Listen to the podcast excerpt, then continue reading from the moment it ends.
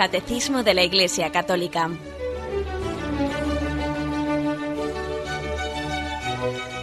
Un programa dirigido por Monseñor José Ignacio Munilla, Obispo de San Sebastián.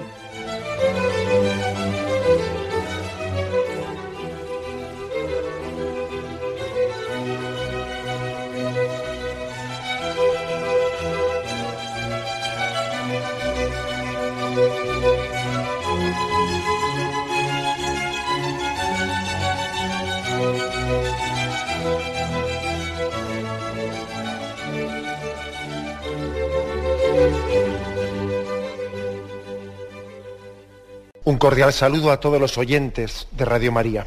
Un día más, con la gracia del Señor, proseguimos el comentario del Catecismo de nuestra Madre la Iglesia. Estamos en, en la parte del Catecismo que explica el sacramento del orden, del orden sacerdotal. Comenzamos hoy un apartado que tiene como título Los tres grados del sacramento del orden es a partir del punto 1554. Los tres grados del sacramento del orden. Vamos a leerlo y hacemos los comentarios un poco que quieren iluminar estos puntos del catecismo. Ciertamente lo importante de este programa no es tanto los comentarios que haga un servidor, eh, cuanto el texto mismo del catecismo. Eh. Los comentarios no quieren ser más que una pequeña pues, aplicación práctica, una pequeña glosa, algo que nos ayude a entender más fácilmente el texto del catecismo. Bien, y ese texto, el 1554, dice así. El ministerio eclesiástico instituido por Dios está ejercido en diversos órdenes que ya desde antiguo recibe los nombres de obispos, presbíteros y diáconos. La, iglesia, la doctrina católica, expresada en la liturgia, el magisterio y la práctica constante de la Iglesia, reconocen que existen dos grados de participación ministerial en el sacerdocio de Cristo, el episcopado y el presbiterado. El diaconado está destinado, perdón, el, sí, el diaconado está destinado a ayudarles y a servirles. Por eso, por eso el término sacerdos significa en su uso actual, designa en su uso actual a los obispos y a los presbíteros, pero no a los diáconos. Sin embargo, la doctrina católica enseña que los grados de participación sacerdotal, episcopado y presbiterado, y el grado de servicio, diaconado, son, tres, son los tres conferidos por un acto eh, sacramental llamado ordenación, es decir, por el sacramento del orden. Y luego viene aquí un texto de San Ignacio de Antioquía que luego leeremos. Bueno, pues uno lee esto y me imagino que al oyente le habrá podido causar un cierto lío. He dicho, uy, ¿qué lío es esto? A ver, son dos grados, son tres, tres grados del orden, dos, dos, dos grados de participación en el sacerdocio de Cristo. ¿Cómo es esto? ¿Dos o tres? Bueno, en primer lugar, hay que decir que el hecho de que haya que hacer estos matices y cueste, y no es fácil entender esto, no es fácil entenderlo, eso también da a entender que, los misterios de la fe, la Iglesia no se los saca debajo de la chistera. O sea, que la Iglesia los ha recibido y por lo tanto no es quien para expresarlos o para cambiarlos, pues para que sea más fácilmente entendible, vamos a cambiar y vamos a hacer que el diaconado posea un tercer grado de sacerdocio vamos a hacer qué tal, vamos a cambiar esto. No, es que nosotros no nos sacamos de la chistera las cosas. Es decir, eh, lo que es la revelación recibida de Jesucristo a través de la tradición de la Iglesia, nosotros la recibimos, no la inventamos. Como muchas veces he dicho yo, que me habéis escuchado este término, que creo que es iluminador, nosotros no somos inventores, somos descubridores, que es muy distinto, porque el inventor es aquel que que saca debajo de la chistera lo que antes no existía, ¿no? Y el descubridor es el que con mucha humildad va rastreando, va tanteando a ver cuál ha sido esa voluntad del Señor para su iglesia. Y no se atreve a cambiarla, por supuesto. Y mira la tradición, y mira a los santos padres de los primeros siglos, y mira, y mira la liturgia, cómo se reza. Nosotros no somos inventores, somos descubridores. Y hay cosas que la manera de descubrirlas pues, eh, pues, están muy claras, ¿no? Y otras, son más misteriosas y tenemos que afirmarlas con los matices que hay que hacer, que a veces pueden ser un poco complicados, como este asunto que ahora vamos a explicar, ¿no? Pero vamos, que el motivo de que, de que haya cuestiones que sean más, más complicadas en su expresión, como es esta, esto de que eh, hay dos grados en el sacerdocio, en la participación en el, orden sacerdotal ¿no? de Jesucristo, pero al mismo tiempo hay tres grados eh, del acto sacramental de la ordenación. Bueno, pues esto que es un poco más complicado, nosotros, como somos, digo, descubridores y no inventores, aquí dice este punto del catecismo, que hemos ido, pues hemos ido tanteando, ¿no? Pues eh, esa verdad de Cristo dejada en manos de su iglesia, en tres fuentes principales. En la liturgia, en el magisterio y en la práctica constante de la iglesia. hay tres fuentes desde las cuales nosotros podemos hablar de estos temas. Os penséis que el autor del Catecismo de la Iglesia Católica, por su cuenta y riesgo, se ha puesto aquí a escribir cosas. Es que en absoluto. ¿eh? Él lo primero que ha hecho ha sido indagar en la liturgia de la Iglesia, en cómo la Iglesia ha rezado desde el principio y, por ejemplo, en, la liturgia, en los ritos litúrgicos de ordenación de un obispo, de un presbítero, de un diácono, ha investigado en esos textos de ordenación para ver qué consecuencias extraen de ellos. Ah, mira, este se lo ordenaba de esta forma y se decía, se decía esto al ordenarle. Luego esto significa que se entiende que este es tal y cual y cual. La liturgia, cómo rezó la iglesia desde el principio y qué decía al rezar del obispo, del presbítero y del diácono, es una fuente muy buena, es una fuente desde la que extraemos datos para luego reflexionar, claro. Eso es la liturgia. En segundo lugar, también el magisterio, porque también hay algunos documentos magisteriales en los que se habla expresamente de, pues de lo que es el episcopado, el presbiterado o el diaconado. También hay documentos magisteriales sobre ello, ¿no? escritos por los papas. Y en tercer lugar, la tercera fuente que nos da datos para reflexionar es la misma práctica constante de la Iglesia. ¿Cómo se ha hecho esto? ¿Cómo lo hicieron los primeros en los primeros siglos la iglesia primitiva. ¿Cómo fue esto? Es decir, en la práctica también nosotros vemos, vemos también una, una fuente muy importante de, de información. ¿Por qué? Pues porque Jesús dijo, yo estaré con vosotros siempre hasta el fin de los siglos. Es decir, porque hay una acción, una promesa de que Jesús iba a acompañar a su iglesia. Luego para nosotros tiene su importancia el saber cómo se han hecho las cosas al paso de los siglos. Porque nosotros no tenemos esa, pues esa especie de percepción así digamos vanidosa, ¿no? soberbia que muchas veces se tiene hoy en día, que es de decir, bueno, lo que se ha hecho hasta ahora todo es una tontería. Nosotros a partir de ahora vamos a descubrir las cosas. Hombre, un poquito más de humildad, ¿no? ¿Mm? Que a veces eso, eso también ha ocurrido y ocurre en la manera de expresar muchas cosas. Por ejemplo, por ejemplo, ¿cuántas veces se habla del Concilio Vaticano II como si el Concilio Vaticano II hubiese, supuesto una ruptura con la tradición de la Iglesia? No es que eso era antes del concilio, pero después del concilio todo ha sido totalmente distinto. Hombre, lo primero que hace un concilio es entroncarse con toda la tradición de la Iglesia. Además es que, es que lo dice expresamente en, el, pues en las primeras declaraciones del Concilio Vaticano II un concilio que rompiese con la tradición de la Iglesia, pues no sería un concilio. ¿eh? Por tanto, no es verdad, sino que es una caricatura, una caricatura falsa, pues cuando se habla, cuando se habla del Concilio Vaticano II en esa, en esa clave como si fuese una ruptura con la tradición de la Iglesia. Es ridículo. Es ridículo, pero de alguna manera a muchas personas les han infundido esa, esa falsa imagen. Y de hecho, si os fijáis, de hecho, el que conoce un poco más más, más, en detalle, ¿no? las declaraciones del Concilio Vaticano II, sus constituciones, etcétera, si algo hace el Concilio Vaticano II es todavía profundizar más en volver a las raíces de la Iglesia, en profundizar en la Sagrada Escritura, en profundizar en los santos padres de la Iglesia, en profundizar en su reforma litúrgica, en lo que es la liturgia primitiva y primera de la Iglesia, es volver a las raíces. En todo caso, purificar algunos aspectos pues, superficiales que se habían ido adheriendo ¿eh? con el paso de los siglos para volver a la pureza primitiva. ¿eh? O sea que de ruptura de tradición, nada. Y por lo tanto, esa, esa concepción de que lo que se ha hecho hasta ahora no vale, para nada, porque ahora nosotros vamos a, eh, con, nosotros comienza aquí a partir de ahora la verdadera iglesia, porque nosotros ahora, bueno, eso es una imagen soberbia que no va para ningún lado. Y en consecuencia, por eso aquí en el catecismo se dice que también nos importa mucho cuál ha sido la práctica de la iglesia a lo largo de los siglos. Nos importa mucho. Luego hay tres fuentes, ¿eh? tres fuentes desde las cuales la iglesia reflexiona en un tema como este un tema como este de qué es, cuál es el sacramento del orden y, qué entendemos, y cuál es nuestra fe sobre el sacramento del orden, que son, ¿eh? y la repito, las fuentes litúrgicas, cómo ha rezado la Iglesia y al rezar qué es lo que ha dicho de este tema.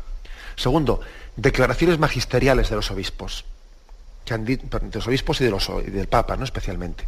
¿Qué ha dicho el magisterio de la Iglesia sobre eh, pues el sacramento del orden? Y en tercer lugar, ¿cuál ha sido la práctica la práctica con la que la Iglesia durante tantos siglos pues, pues, eh, ha, ejercido el ministerio episcopal, el presbiteral y también el ministerio de los, de los diáconos. ¿eh? Esta es un poco la fuente desde la que reflexionamos. Dicho esto, bueno, pues entonces aquí, aquí entra un poco este problema que, como os decía, es un poquito más complejo, nos puede costar un poco entenderlo, y más o menos, ¿eh? resumiendo, el catecismo dice lo siguiente, que hay dos grados de participación en el sacerdocio de Jesucristo. El episcopado y el presbiterado. Bueno, ya dijimos que había el sacerdocio común de los fieles, por el cual, que se recibe por el bautismo y la confirmación, el sacerdocio común de los fieles, y el sacerdocio ministerial. Bien, este sacerdocio ministerial, el del orden sacerdotal, tiene dos grados. El grado el grado máximo, que es el, del episcopado, y una participación como colaboración del episcopado es el presbiterado. Dos grados, por lo tanto, de participación en el único sacerdocio de Jesucristo. Del diaconado, por lo tanto, no se dice que el diaconado sea un tercer grado de participación en ese sacerdocio de Jesucristo. No, no se dice tal cosa. En, la utilización actual de lo que por sacerdos, sacerdote entendemos, dice aquí, ¿no? El término sacerdos, sacerdote, en el uso actual, ¿eh? también matiza esto, porque ha podido haber a lo largo de los siglos distintas acepciones, en el uso actual del término sacerdote, presbítero, por lo tanto, el diácono no es sacerdote. El diácono no es sacerdote lo es el obispo, lo es el presbítero. El, diácono no es un tercer grado, no lo es, de participación del sacerdocio de Jesucristo. Pero sin embargo, se le ha conferido a él, se le ha conferido una tarea de servicio, de ayuda. Eh, la diaconía es servicio. El diácono tiene, tiene pues una tarea, tiene un ministerio de colaboración muy directa con el obispo y con los presbíteros, de colaboración muy directa. Bien, pues siendo así que no es un tercer grado de participación en el sacerdocio de Jesucristo, sin embargo, dice aquí, la doctrina católica enseña que los grados de participación sacerdotal, episcopado y presbiterado, estos dos, y, ese, y esa otra forma, un grado de servicio, servicio a los, a los sucesores de los apóstoles, a los obispos, y servicio a los presbíteros, se confieren por un acto sacramental que se llama ordenación. Entonces, también se le llama ordenación a la del diácono. Ordenación episcopal, ordenación presbiteral y ordenación diaconal. Aunque no sea esta tercera, la diaconal, una participación del sacerdocio de Jesucristo. Sin embargo, en la manera de dárselo sí que se, habla de ordenación diaconal. Bueno, pues este es un matiz que se hace, que como podéis observar, pues es, complicadillo. ¿eh? Es complicadillo cómo se, conjuga una cosa con otra, pero alguna en la iglesia lo afirma, pues porque no se lo inventa, porque lo descubre, porque lo ve así reflejado en la tradición, en la liturgia, en la práctica, en, su magisterio, así lo ve reflejado y así lo pone aquí. ¿eh? Bueno, pues dicho esto, eh, dicho esto, eh, también por lo tanto hay tres grados en el, en el sacramento del orden, aunque no los tres son participación del sacerdocio de Jesucristo, porque eso únicamente son los dos. Pero sí se le llama orden, sacramento del orden, a los tres. Al del episcopado, al del presbiterado y al del diaconado. Esto es lo que se afirma aquí y se pone un texto de San Ignacio de Antioquía un poco para iluminarlo, que es un, autor del, siglo I o II. ¿eh? Que todos reverencien a los diáconos como a Jesucristo.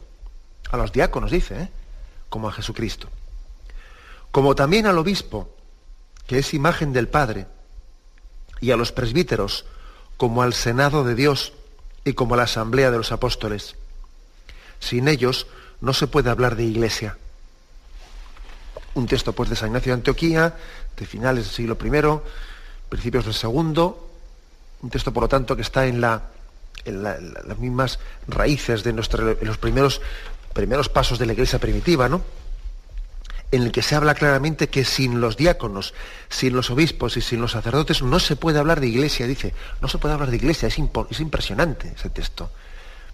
Como ya en los primeros pasos de la iglesia había un claro, una clara conciencia de esos tres grados del sacramento del orden, que todos reverencien a los diáconos como a Jesucristo, porque Cristo vino a servir y los diáconos son servidores. Por lo tanto hay que reconocer en ellos eh, la dignidad de quien sirve. ¿Mm? Ojo, que nosotros a veces pensamos que el que sirve no tiene dignidad. El que tiene dignidad es el, es el que es servido. Eso es falso. ¿Mm? La mayor dignidad la da el servicio y la entrega al prójimo. ¿Mm? Entonces aquí dice San Ignacio de Antioquía que todos reverencien a los diáconos como a Jesucristo, porque Jesucristo se puso de rodillas ante los apóstoles para limpiar sus pies y con ello nos, dio a entender que la auténtica dignidad está en servir y no en ser servido. Y lo mismo que se reverencian a los obispos como, como imagen del Padre y a los presbíteros, a los que se les llama como el Senado, el Senado de Dios. Un Senado que son, que son como colaboradores del obispo en ese ministerio que le, ha sido, que le ha sido confiado. Bien, por lo tanto, este es el texto primero ese es el punto primero, el 1554 que hemos comentado, en el que se hace pues, una, eh, pues una primera introducción para explicar los tres grados del sacramento del orden y a partir de ahora iremos explicando pues, uno por uno, comenzando por el del episcopado. Tenemos un momento de reflexión y continuamos enseguida.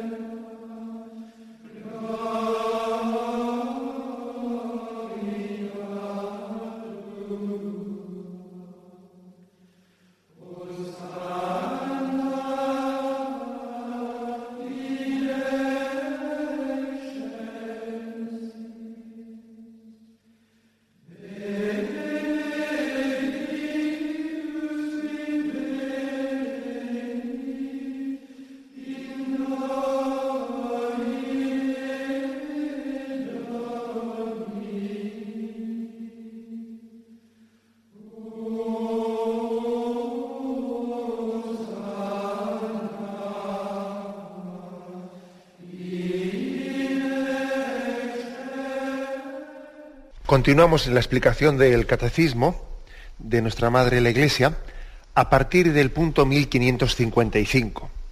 En el punto anterior habíamos hablado de los tres grados del sacramento del orden, episcopado, presbiterio y diaconado, y a partir de este punto 1555 eh, se dedican unos cuantos, unos cuantos puntos más a explicar la ordenación episcopal como la plenitud del sacramento del orden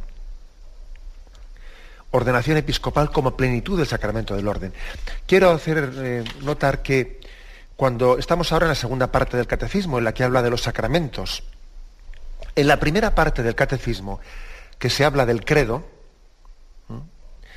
aunque de otra manera, aunque bajo otra perspectiva, se habló de esta cuestión en el artículo del credo que decía era una iglesia apostólica, ayer a partir del punto 857, allí se destinaron unos cuantos, unos cuantos puntos del catecismo a hablar de que, de que la iglesia es apostólica. Y lógicamente también se, aunque no, allí no se hablaba del aspecto sacramental, no se hablaba del sacramento del orden a través de los cuales eh, pues, eh, los, los obispos reciben la plenitud del sacerdocio, pero vamos, aunque no se hablase expresamente del sacramento del orden, algo se dijo, evidentemente se rozó bastante el tema de qué son los apóstoles y qué son los obispos como sucesores de los apóstoles. ¿eh? Lo digo pues si algún oyente también bueno, pues quiere recordar aquello, que sepa que allí lo tenía en aquellos puntos. Bien, y aquí se dice lo siguiente. Punto 1555. Entre los diversos ministerios que existen en la Iglesia, ocupa el primer lugar el ministerio de los obispos, que a través de una sucesión que se remonta hasta el principio, son los transmisores de la semilla apostólica. Mediante una sucesión que se remonta hasta el principio, dice aquí. Nosotros hablamos en nuestra fe católica de la sucesión apostólica. Sucesión apostólica, que tiene mucha importancia, claro. Tiene mucha importancia el que nosotros no nos hayamos inventado a nosotros mismos, sino que la Iglesia sea eh, heredera de esa encomienda que hizo Jesús a los apóstoles, id por todo el mundo predicando, id por todo el mundo perdonando los pecados, id y bautizad, haced esto en memoria mía, yo estaré con vosotros hasta el fin de los tiempos. Es muy importante que entendamos, que comprendamos, que descubramos que nosotros estamos en la continuación de ese mandato de Jesús a esos apóstoles. Que nosotros no hemos inventado nada, sino que nos hemos insertado por pura gracia de Dios y por pura elección gratuita en esa iglesia que Jesús inventó, en esa iglesia que Jesús fundó sobre los apóstoles. Y esto de la sucesión apostólica, me lo habéis oído decir, ¿eh? pero es que es algo básico. Yo creo que hoy en día, con este florecimiento tan grande que existe en medio de este florecimiento tan grande de sectas, es muy importante que a nuestros jóvenes les transmitamos pues este concepto de la sucesión apostólica. Porque si por algo se caracteriza una secta, es por inventarse a sí misma, es por pretender ser ella el punto cero en la comprensión, en la comprensión de, del mensaje de Jesucristo. Una secta se caracteriza por decir, bueno, yo ahora recibo una iluminación por mi cuenta, o sea, por vía directa, recibo una iluminación y conmigo comienza la iglesia que sigue a Jesucristo. Yo soy el fundador, yo aquí me fundo una secta y conmigo comienza eh, la historia de, la verdadera, de los verdaderos seguidores de Jesucristo. Eh. Toma ya, ¿no? Y hasta ahora todos los que iban por detrás, pues todos estaban equivocados. Conmigo comienza la historia de, la verdadera, del verdadero seguimiento a Jesucristo. Eso es una secta. La diferencia de una secta a la religión católica, al cristianismo, es que no tiene sucesión apostólica. Y la sucesión apostólica es, bueno, pues la conciencia de que nosotros estamos, cada uno de nosotros ha sido ordenado, ha sido bautizado por un sacerdote, el cual fue ordenado por el sacramento del orden por un obispo, el cual obispo fue ordenado por otros obispos, los cuales obispos a su vez fueron nombrados por otros obispos, y así sucesivamente en esa, en esa cadena interrumpida ininterrumpida de sucesión apostólica de transmisión por el orden, por el orden sacerdotal en ese grado del, episcopado, así ininterrumpidamente hasta que llegamos a los doce apóstoles. Fijaros si tiene importancia esto, que ya en los primeros siglos San, Irineo, un santo, un santo que tuvo que luchar contra muchas herejías y muchas adversidades, ¿no? Y escribió un, pues un tratado impresionante, ¿no? que tiene como título Adversus Hereses, contra los herejes, ¿no? en el que va respondiendo a todas las herejías de, los primeros siglos de la Iglesia, del, primer, del primer tiempo de la Iglesia, ¿no? que especialmente en herejías de tipo gnóstico.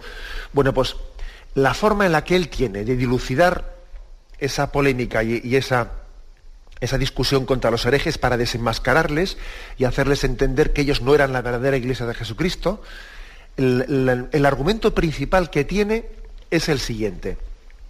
Yo te voy a mostrar a ti el árbol genealógico por el que esta iglesia está entroncada con Jesucristo. Mira, Jesucristo, y, y San Ireneo lo hace. Hace un árbol genealógico en aquellos momentos de cada diócesis. Entonces, lógicamente, eran muchas menos diócesis que ahora, no eran Lyon, tal, pues unas cuantas diócesis, ¿no? Para demostrar cómo los obispos legítimos de aquel momento provenían por sucesión apostólica de Jesucristo. Y sin embargo esos herejes se habían inventado a sí mismos. En ellos no había sucesión, cadena de transmisión apostólica, sino que había habido hoy un autoinventarse. ¿Y, a, ti quién, a ti quién te ha constituido ahora aquí en pastor y en obispo? Si, si, tú te has inventado a ti mismo, si tú no has recibido el orden sagrado, la potestad sagrada, la autoridad sagrada por la, sucesión apostólica, pero tú pero tú qué pretensiones tienes. Y ese era el argumento principal de San Irineo en, esa lucha que le tocó hacer en su momento en concreto frente a los herejes de su tiempo. Aquí algunos nos pensamos eh, actualmente en este siglo XXI, nos pensamos que vamos a inventar la pólvora o a descubrir el Mediterráneo, pero ya está muy descubierto. Eh, y en el fondo, en el fondo tenemos que dar hoy pues, una respuesta muy similar para desenmascarar muchos errores de muchas sectas que la que, Irineo daba en los primeros siglos. Eh, nosotros, nosotros no, pretendemos estar iluminados o ser nosotros los, los fundadores de nada, ¿no? No, nosotros no somos el punto cero de nada. El punto cero es Jesucristo y sus apóstoles. Y el Espíritu Santo ha actuado ininterrumpidamente desde entonces. Así nos pensamos que el Espíritu Santo ha estado en paro en toda la Edad Media, o en el Renacimiento, o en los primeros siglos, o durante el Imperio Romano. El Espíritu Santo no ha estado en paro en ningún momento. Ha estado cumpliendo esa promesa que hizo Jesucristo, yo estaré con vosotros todos los días hasta el fin del mundo. Luego nosotros no podemos ser iglesia de otra forma, sino entroncándonos en esa tradición. Y recibiendo de ella, pues toda la riqueza que el Espíritu Santo ha suscitado y ha transmitido. Y esto nos ayuda mucho a ser humildes, ¿eh? Porque fuera de, fuera de esto, pues uno pues fácilmente se, se constituye en un iluminado, en el más sentido de la palabra. Esto nos ayuda mucho a ser humildes, porque el tesoro que tenemos lo hemos recibido. Y transmitimos en fidelidad lo que hemos recibido. Sin atrevernos ni, ni a quitar, ni a añadir por mi cuenta porque es un don que he recibido y humildemente lo, custodio y lo transmito. Y lo transmito. Creo que esta es, esta es, la clave de lo que se entiende por sucesión apostólica. ¿Eh? De ello, como os decía, tuvimos ocasión de hablar cuando en el credo se habló de, que la Iglesia es una santa, católica y apostólica. ¿eh? Allí también hablamos de ese aspecto, pero creo que eh, también aquí es inevitable remarcar este aspecto. Bien, tenemos un momento de reflexión y continuamos enseguida.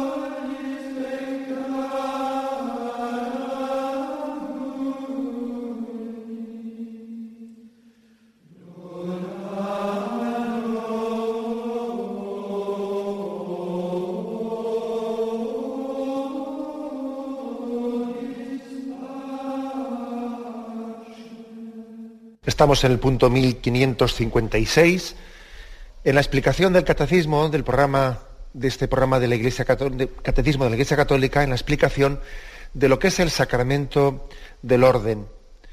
Tres grados, decíamos, del sacramento del orden. Y el grado principal es el del la ordenación episcopal, eh, el orden del, sacerdocio vivido en ese, en ese máximo grado del episcopado. El punto 1556 dice así, para realizar estas funciones tan sublimes, los apóstoles se vieron enriquecidos por Cristo con la venida especial del Espíritu Santo que descendió sobre ellos.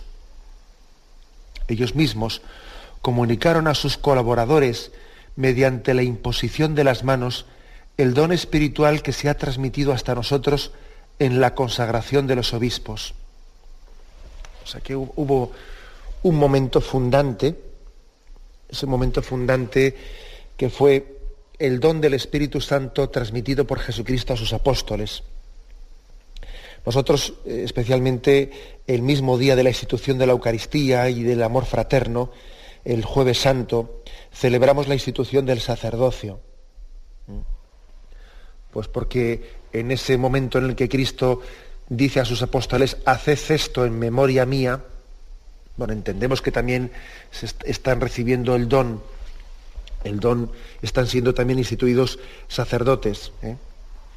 Es así, aunque al mismo tiempo también hay que decir que eh, el momento en el que Cristo instituye los, sacramentos en los evangelios no está, pues, eh, ¿cómo vamos a decir?, igualmente, igualmente claro en todos los aspectos. ¿En qué momento fue en el que Jesucristo instituyó el bautismo? ¿En qué momento es en el que Cristo instituye el sacramento del matrimonio? ¿En qué momento Cristo instituye la unción de enfermos, etcétera? Bueno, pues eh, no, no podemos ir a buscar un momento puntual. ¿eh? Sin embargo, sí que está más claro de otros sacramentos, como por ejemplo del sacramento de la Eucaristía en el cenáculo de la última cena, y también pues, del sacerdocio, de una manera pues, pues también más clara, por lo menos, que otros, que otros sacramentos. En cualquier caso, hay que decir que los, que los, sacramentos, todos ellos están instituidos por Jesucristo, son fruto de su vida, son el fruto de su vida, aunque igual no, sepamos pues eh, el momento concreto. Bueno, pues es que el Evangelio no se nos cuentan curiosidades. Los sacramentos son el fruto de la vida de Jesucristo, la vida entera de Jesucristo da luz a la iglesia y da luz a los sacramentos. ¿no? Es como si uno pregunta, a ver, ¿en qué momento fue en el que Cristo instituyó la, iglesia? ¿Fue en el momento en el que dijo, tú eres Pedro, sobre esta piedra edificaré mi iglesia? No, fue mejor este cuando, cuando juntó a los doce. Si es que nos es igual. Lo importante es saber que la iglesia ha sido instituida por Jesucristo y que es fruto de toda la vida de Jesucristo. Con los sacramentos nos pasa algo por el estilo. Están instituidos por Jesucristo y sobre en qué momento de su vida pues los instituyó, pues tenemos distintos grados de certeza. ¿eh? Algunos bastante muy claros, como el, como el de la Eucaristía, y otros, pues, otros no, desconocemos muchos momentos, como el sacramento de, pues de la unción de enfermos, otros, otros, bueno, pues no los desconocemos, pero sabemos que están instituidos por él y que, y que son como el fruto tienen en él su fuente y son fruto de la vida de Jesucristo. Bueno, pues hay que decir que los apóstoles eh, recibieron el don del Espíritu Santo prometido por Jesucristo, transmitido por Jesucristo, y son constituidos, reciben esa potestad sagrada. Son constituidos sacerdotes en Jesucristo y reciben la potestad sagrada de ese haced esto en memoria mía de ese id y, bautiz y santificad, id y predicad, id y gobernar. ¿eh? Han recibido esa potestad que les identifica con, con Jesucristo. Bueno, pues eso que recibieron los apóstoles de Jesucristo, esos doce apóstoles, eso ha sido luego transmitido a sus sucesores, que son los obispos, pues por la imposición de las manos. Los obispos son sucesores de los apóstoles, y han recibido por el signo de la imposición de las manos ese, ese don que los apóstoles habían recibido de Jesucristo, la transmisión. ¿eh? Por otra parte, es bastante evidente que Jesucristo mm, eh, no quería, o sea, no era su intención la de que su mensaje terminase con su presencia entre nosotros, ni siquiera con los apóstoles la intención de Jesús era que se prolongase por todos los siglos, por todos los tiempos, hasta su regreso, pues eh, todo aquello que, la difusión de todo aquello que él había proclamado. Yo estaré con vosotros hasta el fin del mundo. Hay un montón de textos en los que, en los que se refleja que Jesús tenía intención de que eso que le estaba predicando, que eso que estaba enseñando, no, no se concluyese con su vida, con su ascensión a los cielos, ni siquiera con la vida de esos apóstoles, sino que quería que continuase hasta el final. ¿Eh? Acordaros de pasajes como aquel que dice, id por, todo el mundo, por todo el mundo proclamando el Evangelio, no terminaréis con todos los lugares antes de que yo vuelva. O sea, él está hablando de hasta el retorno al final de los tiempos de Jesucristo. Y hasta entonces la Iglesia continuará en esa labor, en ese, desde ese impulso que Cristo dio a los apóstoles y ellos eh, prolongaron y continuaron a través también de sus sucesores, los obispos, a quienes ellos habían ordenado mediante la imposición de las manos, a los que habían transmitido ¿eh? pues el ministerio y, esa potestad sagrada recibida de Jesucristo por la imposición de las manos. El gesto de la imposición de las manos, pues, se manifiesta desde el principio como el signo clave a través del cual se transmite. ¿eh? Es un signo humilde.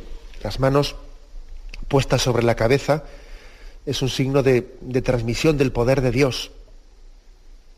Es como decir, lo que se me ha dado, yo te lo transmito.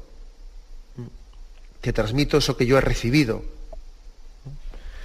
Y el ponerse, el ponerse bajo unas manos en nuestra cabeza es también el signo de decir, me cobijo bajo el techo de la iglesia. Es un don, es una gracia, una gracia indebida, totalmente gratuita. ¿eh? Totalmente gratuita la que yo recibo, ese gesto humilde de postrar la cabeza y recibir por la imposición de las manos la potestad sagrada, signo de que, y también además eh, se recibe de rodillas, ¿no? Esa imposición de las manos, signo de, de que el don es totalmente gratuito, supera al hombre en sus capacidades y sin embargo Dios quiere que lo recibamos con esa conciencia de humildad, pero que lo recibamos y que nos hagamos transmisores suyos de su, de su, de su potestad sagrada, de su autoridad, de esa capacidad de perdonar los pecados y regenerar hombres nuevos. Es un tesoro que llevamos en vasijas de barro, pero Dios ha querido transmitírnoslo. Ha querido que nos pongamos de rodillas, que agachemos la cabeza, que sintamos como hay unas manos que, nos, que son un poco como las manos de Dios, como el techo, el techo de la iglesia y el techo del cielo que nos cubre y nos protege. Sí, pero ha querido que lo recibamos un tesoro que llevamos en vasijas de barro, pero que Dios quiere que, sea transmitido. El punto, el punto siguiente. El punto siguiente es el 1557. El Concilio Vaticano II enseña que por la consagración episcopal se recibe la plenitud del sacramento del orden. De hecho, se le llama tanto en la liturgia de la Iglesia como los santos padres, sumo sacerdocio o cumbre del ministerio sagrado. Por lo tanto, el, episcopado es la cumbre, la plenitud del sacramento del orden. Esto explica por qué el obispo es el único es el único grado del sacerdocio que puede celebrar todos los sacramentos. Porque sabéis que, que un sacerdote no puede administrar el sacramento del orden sacerdotal. O sea, es decir, un sacerdote no puede ordenar sacerdote a otro, eh, a un diácono, no, no puede ordenarle. Eh, hace falta tener el sacerdocio en el máximo grado, en el del episcopado, para que eh, se pueda administrar el sacramento del, orden sacerdotal. Si un sacerdote que no es obispo y em, oficiase, celebrase, pues una liturgia de ordenación sacerdotal, sería inválida, allí no habría tenido lugar nada. Así de claro. O sea, no únicamente sería ilícita, no, es que además sería ilícita e, e inválida, porque no tiene tal potestad sagrada de poder ordenar sacerdotes. Luego, eh, la, plenitud del sacramento del orden la recibe el obispo, la recibe el obispo y, y, le, llamamos, le llamamos, dice aquí, cumbre del sacerdocio o sumo sacerdocio sumo sacerdocio. Acordaros que en el Antiguo Testamento existía esa imagen del sumo sacerdote. Bueno, pues también un poco en, en relación a aquello, eh, pues también eh, se, ha utilizado en algunos momentos en la Iglesia esa imagen del, obispo como sumo, eh, sumo sacerdote o sumo sacerdocio o cumbre o del ministerio sagrado. lo cierto es que eh, los nombres pueden ir cambiando, ¿no? O sea, hay tradiciones que han utilizado más unos nombres, otros nombres. Lo importante es tener claro el concepto de que, de que el sacerdocio, mejor dicho, de que el episcopado es la cumbre del sacramento del orden. Y vamos a concluir con el punto 1558, que da un paso más de explicación. La consagración episcopal confiere, junto con la función de santificar, también las funciones de enseñar y gobernar. En efecto, por la imposición de las manos y por las palabras de la consagración, se confiere la gracia del Espíritu Santo y queda marcado con el carácter sagrado. En consecuencia, los obispos, de manera eminente y visible, hacen las veces del mismo Cristo, maestro, sacerdote y pastor, y actúan en su nombre. El Espíritu Santo que han recibido ha hecho de los obispos los verdaderos y auténticos maestros de la fe, pontífices y pastores. O sea que ese don del sacerdocio, y además en este caso cuando es recibido en su máximo grado, que es el del episcopado, transmite estas tres funciones, confiere eh, pues estas tres funciones, ¿no? Confiere la, la gracia para llevar adelante la función de santificar, enseñar y gobernar. El obispo tiene que ser maestro de esa palabra revelada en Jesucristo, tiene que predicar, tiene que enseñar. En segundo lugar, tiene que santificar. Tiene que santificar, tiene que él administrar los sacramentos, teniendo en torno así al presbiterio para que le ayude a administrar los sacramentos, sabiendo que en sus manos se ha puesto pues, un tesoro de gracia que es administrado ¿no? A través de la celebración digna de esos sacramentos. Y en tercer lugar tiene que gobernar, tiene que gobernar, porque también Cristo, eh, Él es cabeza de la iglesia, cabeza del cuerpo místico, ¿no? Y le ha transmitido al obispo ese ser cabeza y ese gobernar y llevar adelante las medidas de gobierno que sean necesarias pues, para que el pueblo se santifique.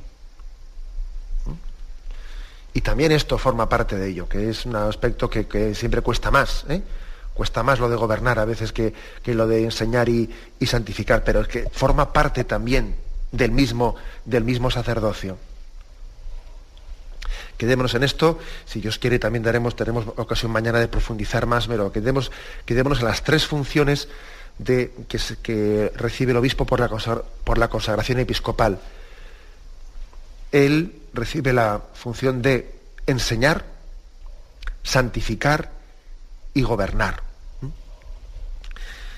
Lo dejamos aquí. ¿eh? Y todavía tenemos unos, unos, cuantos puntos más de explicación de lo que es el, orden sacerdotal en su, en su máximo grado del episcopado.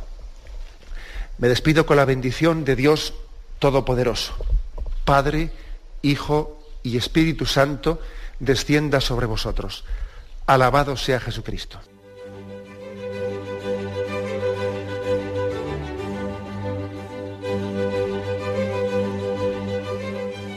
Finaliza el Catecismo de la Iglesia Católica, un programa dirigido por Monseñor José Ignacio Munilla, obispo de San Sebastián.